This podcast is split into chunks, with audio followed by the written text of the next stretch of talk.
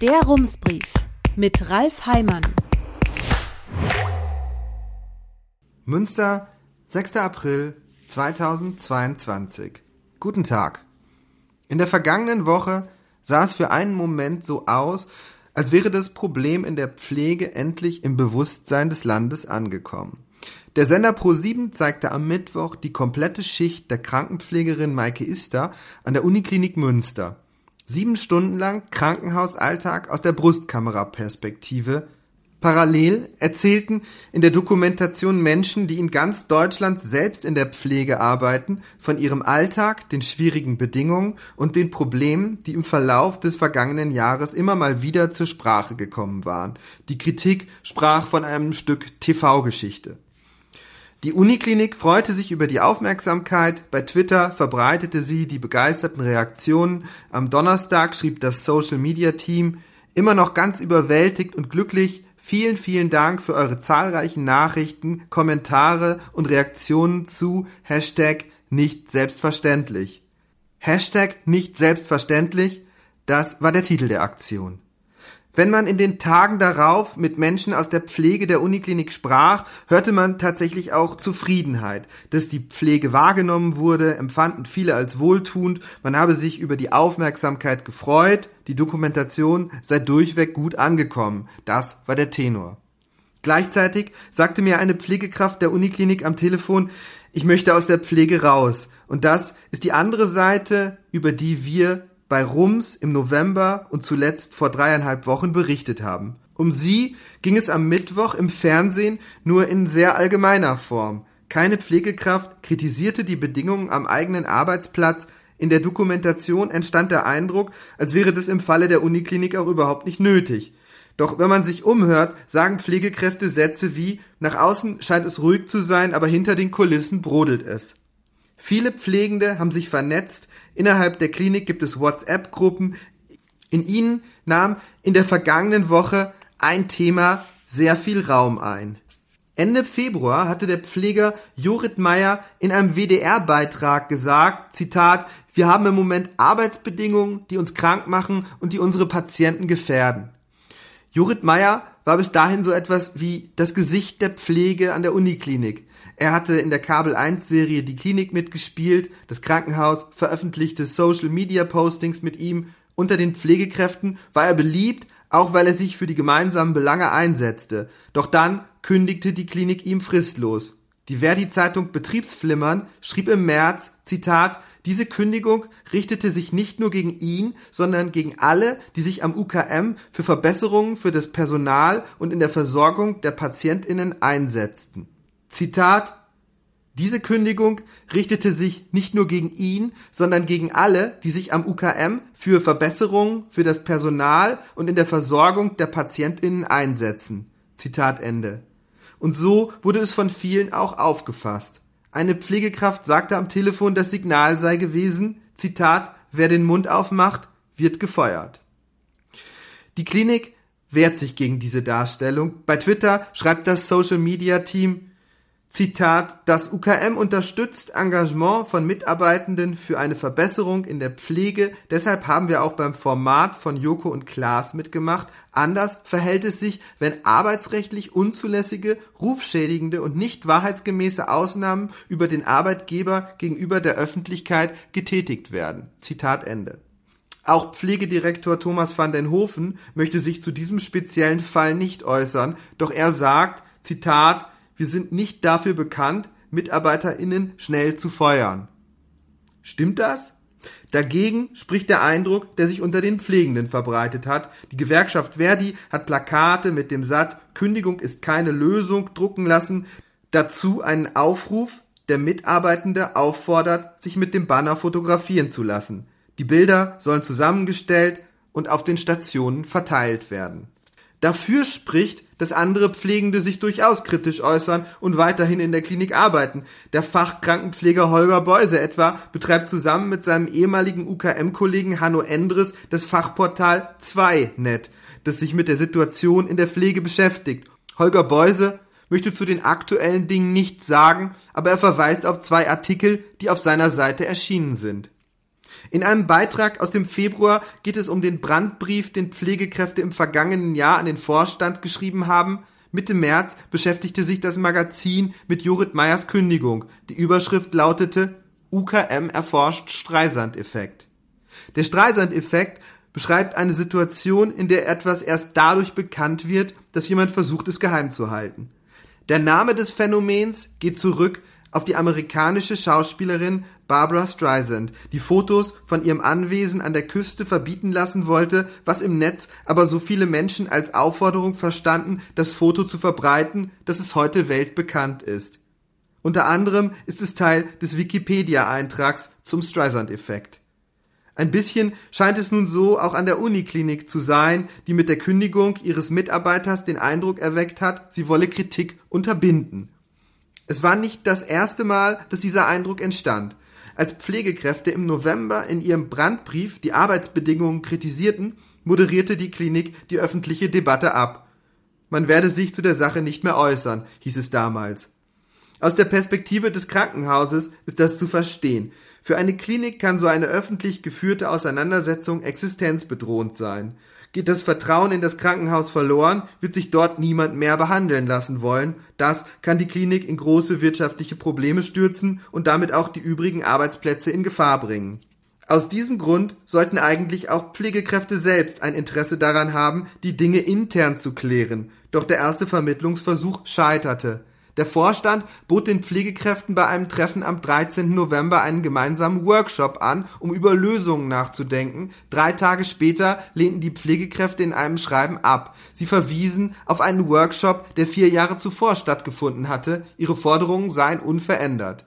Die Forderungen sind unter anderem in jeder Schicht soll sich eine Pflegeperson um nicht mehr als zwei Patientinnen kümmern.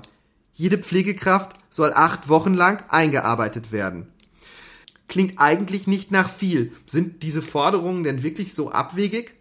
Zitat im Großen und Ganzen halten wir uns an diese Vorgaben, sagt Pflegedirektor van den Hofen. Aber das sei eigentlich ein ganz wunderbares Beispiel, denn die Situation an der Uniklinik sei hier im Vergleich zu anderen Krankenhäusern noch verhältnismäßig gut. Nur wenn der Protest sich gegen die Uniklinik richte, entstehe der Eindruck, dass es gerade hier besonders schlecht aussehe. Und das sei nicht der Fall. Zitat wir können das Problem nicht am UKM lösen, sagt er. Bewegungen wie das Netzwerk Münster Cares halte er durchaus für begrüßenswert. In dieser Gruppe haben sich Pflegende aus Münster zusammengeschlossen, um sich für bessere Arbeitsbedingungen einzusetzen. Doch die Bereitschaft unter den Pflegenden, sich zu organisieren, um auf politischer Ebene etwas an dem großen Problem zu ändern, sei doch eher gering. Zitat, wenn ich frage, wer denn Mitglied in einer Gewerkschaft oder einem Berufsverband ist, dann bleiben viele Hände unten, sagt van den Hofen. Spricht man Pflegende darauf an, hört man durchaus selbstkritische Töne. Zitat, viele schauen auf den Mitgliedsbeitrag, rechnen sich das knallhart durch, fragen sich, was bekomme ich dafür? Das ist dann zum Beispiel die Mitgliederzeitschrift, aber die Verbandsarbeit dahinter, die sehen sie nicht, sagt eine Pflegekraft. Wenn es um politische Arbeit geht, seien viele doch träge. Das Problem dagegen beschreiben beide Seiten sehr ähnlich. Es lässt sich im Prinzip auf einen Satz reduzieren. Es sind keine Pflegekräfte zu bekommen. Zitat, wir haben 300 examinierte Pflegekräfte eingestellt, aber wir brauchen nochmal 300, sagt Thomas van den Hofen. Die Uniklinik halte die gesetzlichen Vorgaben zwar ein, aber ja, es gebe Personalmangel. Zitat, das führt zu Unzufriedenheit, da bin ich auch dabei, sagt van den Hofen, aber wie soll er es lösen? Die Uniklinik versucht unter anderem im Ausland Pflegekräfte zu finden, doch dass sich das Problem allein mit diesen Kräften lösen lassen wird, ist unwahrscheinlich. Pflegende kritisieren, die Misere beginne schon bei der Ausbildung. Die Klinik stelle vor allem Abiturientinnen ein, für die sei die Pflegeausbildung aber nur eine Warteschleife oder eine Zwischenstation. Thomas van den Hofen räumt das ein. In Münster und im Münsterland haben die meisten BewerberInnen Abitur. Man bemühe sich inzwischen verstärkt, jungen Menschen mit anderen Bildungsabschlüssen einen Ausbildungsplatz anzubieten. Zuletzt hat der öffentliche Streit um die Kündigung das Problem verschärft. Einige Pflegekräfte hätten ihre Bewerbung aus diesem Grund wieder zurückgezogen, sagt van den Hofen. Dabei fällt eines auf. Die Loyalität der Beschäftigten ist groß. Auch Menschen, die ihren Namen nicht nennen möchten, sagen, die Uniklinik sei ja im Grunde eine gute Arbeitgeberin. Man wolle ihr auch gar nicht schaden, man wolle nur einfach seine Arbeit vernünftig machen können, und das sei unter den gegenwärtigen Bedingungen nur schwer möglich. Auch die Pflegekräfte wissen, dass die Klinik kein Personal aus dem Hut zaubern kann. Sie wissen, dass dahinter größere Probleme stehen.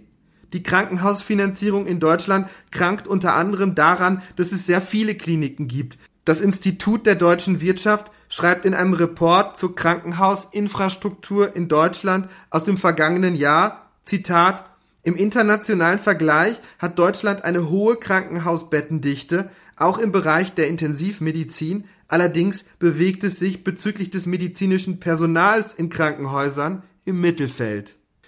Fachleute sagen, Deutschland hat zu viele Krankenhäuser. Um einige Kliniken besser ausstatten zu können, müsste man andere schließen, aber wer in der Politik wiedergewählt werden möchte, trifft solche Entscheidungen besser nicht.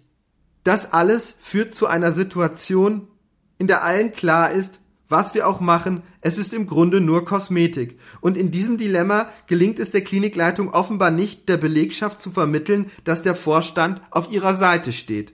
Die Wertschätzung für Thomas van den Hofen ist groß. Er sei ein guter Mann, aber ihm fehle im Vorstand der Einfluss, so heißt es. Er allein könne nicht viel ausrichten. Klinikchef Hugo van Aken hat in der Vergangenheit den Eindruck hinterlassen, keine allzu hohe Meinung von den Fähigkeiten der Pflegenden zu haben. Als vor über zehn Jahren darüber diskutiert wurde, ob man Pflegekräfte auch im Operationssaal einsetzen sollte, sagte er, damals als Chef der deutschen Anästhesiegesellschaft, Zitat, das ist, als ob man einen Piloten durch den Steward ersetzt. Dieser Satz ist vielen in Erinnerung geblieben.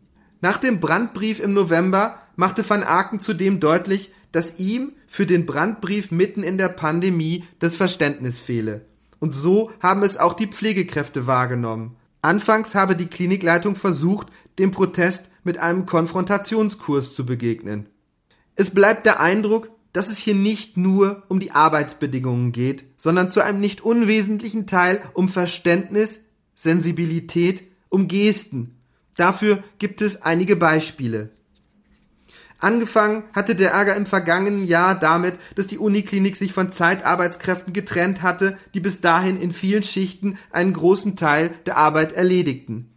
Ein Grund dafür war, wie zu hören ist, dass die Stationen den Einsatz der Kräfte selbst planten und so der Überblick über die Kosten verloren ging. Irgendwann waren die Budgets ausgeschöpft, als keine Zeitarbeitskräfte mehr zur Verfügung standen, mussten festangestellte Pflegende Lücken schließen. Teilweise habe man sie im Urlaub oder an freien Tagen angerufen und in die Klinik bestellt. Die Klinik ließ ihre ohnehin überlasteten Pflegekräfte das Versäumnis ausbaden. So wurde es wahrgenommen. Als die Pflegenden sich beschwerten, hieß es, aber doch nicht jetzt, mitten in der Krise. Die Einladung zum Workshop fassten einige als Aufforderung auf, jetzt auch noch das erledigen zu müssen, was doch eigentlich Aufgabe der Klinik sein sollte. Dann versprach der Bundesgesundheitsminister eine Covid-Prämie, aber von dem Geld kam in der Klinik nichts an, weil man knapp unter der Mindestgrenze der behandelten Covid-Fälle blieb, die Voraussetzung für die Zahlung waren. Eine Pflegerin sagt, Zitat, und in dieser Situation diskutieren wir jetzt darüber, wie die neue Cafeteria auf dem Dach heißen soll. Es waren viele unglückliche Signale, die zusammenkamen. Wenn man fragt, was die Pflege sich denn kurzfristig wünschen würde für die nächsten Wochen, dann sagt niemand mehr Geld. Eine Pflegekraft fasst es so zusammen. Zitat, ich würde mir wünschen, dass wir gut besetzt arbeiten können, dass die Zahl der Operationen an die Möglichkeiten angepasst wird, dass hier nicht jeder kleine Freiraum ausgenutzt wird, dass wir uns etwas besser um die Patienten kümmern können. Fachleute hätten für das Problem eine einfache Lösung. Personaluntergrenzen, die zwingend eingehalten werden müssen. Ist das nicht möglich, müssten Stationen schließen. Im vergangenen Jahr gab es diese Grenzen bereits. Wegen der Pandemie wurden sie aufgehoben. Thomas van den Hofen formulierte damals im Interview mit der Welt, welche Botschaft damit an die Krankenhäuser ging. Zitat, egal wie wenige ihr seid, ihr müsst das bewältigen. Wie das gelingen soll, das wollen die Pflegekräfte nun doch zusammen mit der Klinikleitung erarbeiten. Sie haben das Angebot angenommen, sich zusammen um Lösungen zu bemühen. Inzwischen ist man immerhin ein kleines Stück weiter. Mittlerweile gibt es Arbeitsgruppen. Herzliche Grüße, Ralf Heimann. Rums, neuer Journalismus für Münster. Jetzt abonnieren. rums.ms